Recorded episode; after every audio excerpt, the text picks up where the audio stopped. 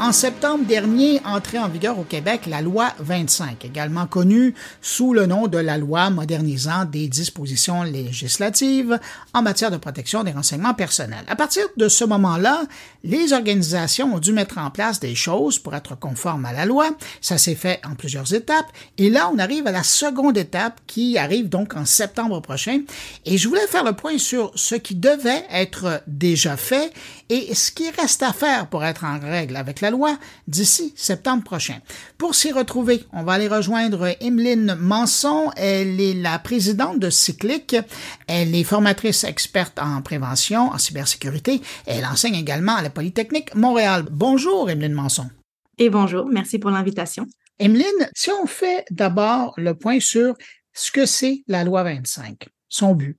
Alors, c'est une loi déjà qui existait avant, mais qui a été modernisée. C'est-à-dire que, c'est, et c'est son nom, c'est la loi modernisant les dispositifs, les dispositions législatives en matière de protection des renseignements personnels. Donc, on garde son souffle après avoir dit tout ça, mais grosso modo, c'est ça, c'est la protection des renseignements personnels. En fait, le gouvernement et c'est Québec, c'est provincial comme loi, on s'est aperçu qu'il y a quand même beaucoup de fuites de données, des instants de confidentialité dans les dernières années. Et là, on veut resserrer la vis un petit peu et on veut que les organisations ou les entités, les individus qui collectent des renseignements personnels soient responsables de ces renseignements-là et mettre des mesures pour les protéger. Parce qu'avec tout ce qui s'est passé dans les médias, voilà, c'est un petit peu l'idée. Et l'objectif numéro un, c'est de donner un meilleur contrôle aux citoyens, aux citoyennes sur leurs propres données, d'avoir le pouvoir de poser un petit peu plus de questions, de valider ce qui en et aussi d'avoir un peu plus de recours en cas d'incident de confidentialité.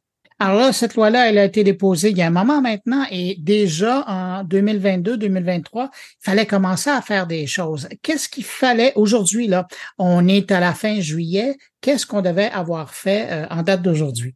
Deux choses sont importantes. On est délinquant, délinquante aujourd'hui, et je dis ça avec de l'amour, bien entendu, et pour agacer on doit avoir maintenant nommé un ou une responsable de la protection des renseignements personnels.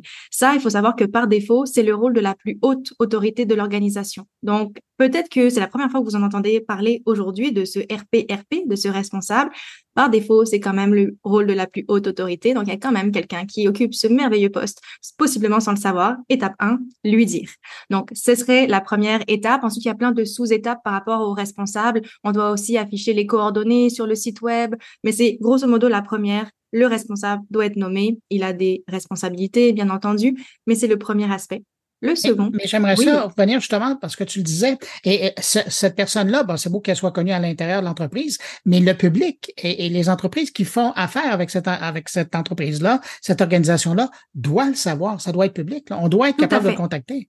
Tout à fait. Puis pour donner un petit peu plus de jus aux personnes qui nous écoutent aujourd'hui, OK, j'affiche ça sur mon site web, mais déjà, question numéro un, j'ai pas de site web. Je fais quoi? Donc, la loi nous dit que ça doit être rendu accessible par tout autre moyen approprié. Donc, je donne un exemple. J'ai pas de site web, j'ai une page Facebook, ce serait d'inscrire ces coordonnées dans la description de la page. Et maintenant, super, j'ai un site web, mais je mets ça où sur mon site web? Première possibilité, j'indique ça dans ma politique de confidentialité.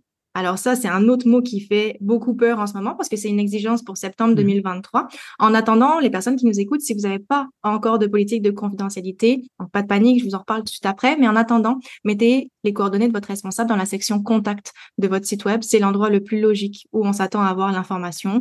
Euh, puis là aussi, il y a certaines des nuances par rapport à qu'est-ce que je mets comme coordonnées. On recommande de mettre deux type de contact. Donc, soit une adresse, soit un numéro de téléphone, soit un courriel, d'en mettre deux parmi ces possibilités-là. Et idéalement, selon mon point de vue et le point de vue d'autres experts, ne pas mettre une adresse courriel générale, générique. Tu sais, souvent, on va dire, ah, je vais mettre mon info, direction, à commercial.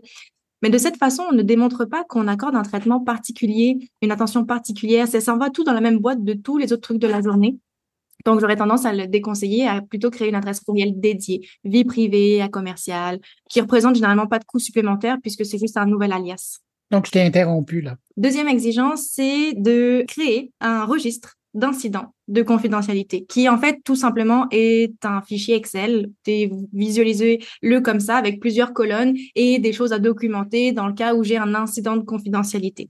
C'est quoi un incident? J'ai quatre mots-clés importants que je veux soulever aujourd'hui. J'espère que je vais pas en oublier un. D'habitude, il y en a toujours un qui échappe, c'est toujours comme ça. On parle d'une communication non autorisée, d'un accès non autorisé, de la perte d'un renseignement personnel, donc communication, accès. Et j'en ai un quatrième, mais vous pourrez le trouver sur le, site web de la commission d'accès à l'information. C'est toujours comme ça. Il m'est arrivé la même chose hier. Mais bon, ça, c'est la vie. Je vous donne un exemple. Envoyer un courriel au mauvais destinataire, ça peut être un problème. Si le courriel contient des renseignements personnels sur le bon destinataire et j'envoie ça à la mauvaise personne, c'est un problème. Euh, envoyer des courriels en CC, en copie conforme à des gens qui ne se connaissent pas entre eux nécessairement, ou même des gens qui se connaissent, mais admettons un CPE qui envoie une invitation à plusieurs parents, tout le monde en CC. Mais ils n'ont pas autorisé à ce que leur coordonnées, leur adresse courriel soit envoyée. Quelque chose qui m'est arrivé, moi, dernièrement, je faisais affaire avec un huissier, j'épargne les détails, mais c'est ça qui est arrivé. Le rapport final qui m'a envoyé par courriel, c'était pas le mien, c'était celui euh, de quelqu'un d'autre, se faire pirater son compte courriel. Le fraudeur, il est dans ma boîte courriel, il a accès à plein de courriels qu'il était clairement ou clairement pas supposé. C'est un incident de confidentialité, c'est un accès non autorisé à un renseignement personnel. Et donc, ça, ce fichier Excel-là sur lequel on note les incidents ou les accidents, euh, on fait quoi avec? On le garde à quelque part et si à un moment donné, euh, il y a une demande, on peut le publier? Ben, en fait, c'est un très bon point que tu amènes. Alors, c'est un registre qui reste à l'interne. Théoriquement, il reste exclusivement à l'interne. Et là où est-ce qu'on va devoir euh, s'auto-stouler, comme j'aime le dire, s'auto-dénoncer, c'est quand on a un risque de préjudice sérieux. J'ai un incident de confidentialité et en plus, il y a un risque de préjudice sérieux. Je vais me permettre de faire une analogie parce que je me, trouve super intelligente depuis deux jours de l'avoir trouvée, mais je la trouve parlante pour nos gens. Tu sais, quand on est, euh, quand on était enfant, nos parents, ils nous disaient, ah, oh, t'as un bobo, mais ça saigne pas, c'est pas grave. Comme si, tu sais, des fois, je peux mettre casser le bras, mais ça saigne pas, c'est pas grave. Non. Nos parents un peu relatifs là, mais c'est un peu ça l'idée. C'est, je peux avoir un incident de confidentialité, mais que ce soit entre guillemets moins grave, pas grave. Tu j'ai une plateforme, exemple, là où j'envoie des infolettres, mon MailChimp ou peu importe la plateforme, j'envoie du marketing par courriel. Là-dessus, tu as un nom, prénom, une adresse courriel. S'il y a une fuite de données, on s'entend, faut quand même le documenter. Mais c'est moins grave. Le fraudeur, il peut pas faire grand chose avec ça, à part peut-être m'envoyer un peu plus de spam. Mais si par contre, euh, je collecte également, et c'est improbable que ça arrive, mais admettons au moment d'inscrire à l'infolette, je demande aussi le numéro d'assurance sociale de la personne. Alors si vous êtes témoin de ça, ne mettez pas votre NAS s'il vous plaît à cet endroit-là, mais exemple.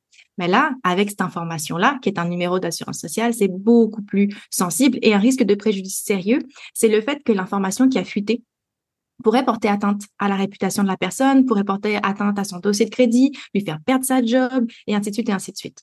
Donc, c'est un petit peu l'idée. Et là, en cas de préjudice sérieux, je dois informer la commission d'accès à l'information et je dois également aviser les personnes concernées pour qu'elles puissent prendre des mesures de leur côté aussi. Alors ça, c'est ce qu'on aurait dû faire aujourd'hui. Et si on regarde ce qui reste à faire, est-ce qu'il nous reste du temps avant que la loi soit vraiment mise en place et euh, force de loi? Le plus gros du travail, le plus gros de la job arrive effectivement pour le 22 septembre 2023, où est-ce qu'on a plusieurs politiques, procédures à mettre en place. Il y a aussi toute la réflexion quant à de quelle façon est-ce qu'on collecte des renseignements personnels. Est-ce que ça correspond aux nouvelles exigences? Donc, est-ce que euh, le, consentement est libre, manifeste, éclairé, donné à des fins spécifiques? C'est les quatre mots-clés importants. Mais la politique de confidentialité, on en a parlé tout à l'heure, c'est le truc qui donne le plus mal à la tête à tout le monde et c'est normal parce que c'est quand même un document qu'on a ce deadline qui est le 22 septembre et que le 22 septembre, il doit se retrouver sur nos sites web. C'est un texte, c'est un document qui euh, répertorie quels sont les renseignements personnels qu'on collecte, qu'est-ce qu'on fait avec, est-ce qu'on les partage à d'autres personnes, quels sont les outils qu'on utilise, combien de temps on les conserve. Donc, c'est lourd, c'est costaud quand même. C'est là, dans la cour, par contre, beaucoup plus juridique. Hein, nos amis, les avocats, les avocates, c'est vraiment dans leur champ d'expertise. Puis la loi, c'est une loi, donc de toute façon, tout est dans leur champ d'expertise de façon générale. Moi, je suis juste le messager, la vulgarisatrice dans tout ça. Mais euh, c'est vraiment la politique qui donne le plus euh, mal à la tête. Moi, ce que je recommande aux gens, j'en vois et j'en vois passer et j'en lis beaucoup des politiques. Un truc bête qu'on oublie, c'est de mettre la date de mise à jour de la politique. Des fois, on, se casse la tête, on travaille fort, puis là, on met pas de date de mise à jour. Fait quelqu'un qui est sur notre site web, il sait pas trop si on est conforme ou non. Donc, juste de mettre de quelle date ça vient, on sait qu'on a travaillé dessus, que c'est pas quelque chose qui date de 2019, 2020. Donc, c'est un élément par rapport à la politique. Euh, et autre chose, c'est tout ce qui touche les procédures internes à mettre en place. Donc, euh, si j'ai un employé qui quitte, qu'est-ce que je fais? C'est quoi le checklist? J'ai un client, un membre qui me demande d'avoir accès à ses renseignements personnels. Qu'est-ce que je fais? Comment je le fais moi à l'interne? Un truc qu'on oublie, et c'est arrivé à quelqu'un que je connais, c'est que quelqu'un te fait une demande justement d'accéder à l'ensemble de ses renseignements personnels. Puis là, on est stressé. On a les mains moites, c'est la première fois que ça arrive, puis on veut bien faire, on le fait. Mais ce qui est arrivé, moi, à la personne de mon entourage, c'est qu'elle a donné l'information sans authentifier le client la personne et que c'était un fraudeur au final.